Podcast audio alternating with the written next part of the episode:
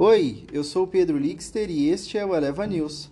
Hoje é segunda-feira, 4 de julho de 2022. Na agenda dos mercados, payroll e ata do Fed dominam as atenções.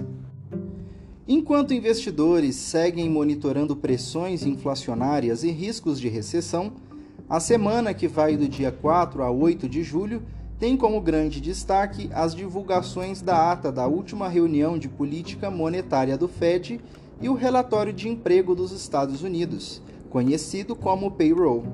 Investidores seguem buscando pistas sobre o avanço da inflação e a saúde das economias globais, enquanto os bancos centrais avançam nos seus ciclos de aperto monetário. Na última semana, Jerome Powell, presidente do Fed, voltou a afirmar durante o Fórum de Bancos Centrais que não há garantia de um pouso suave e que ele será alcançado no final desse processo de aperto monetário, indicando a possibilidade de um recesso. Nessa linha, a semana terá ainda a divulgação do Índice de Preços ao Consumidor Amplo, o IPCA no Brasil, para o mês de junho, e o índice de inflação ao produtor PPI da zona do euro para o mês de maio, para além das novas rodadas de PMIs europeu, americano e chinês.